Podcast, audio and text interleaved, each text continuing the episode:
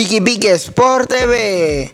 Este sábado en la jornada número 10 de la juvenil. En el campo número 1, José Sin contra Velar. En el campo número 2, Ranger contra Chino Tean. Y en el campo número 3, Sin Frigil contra Japá. Este 3 de diciembre a las 10 de la mañana, 9 Deportiva Japá.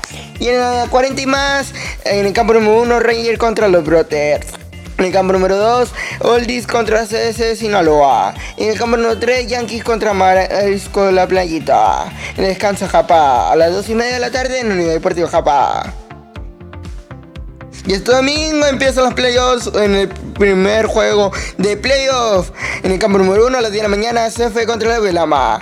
En la tarde, Astros contra la Lima a las 2 de la tarde.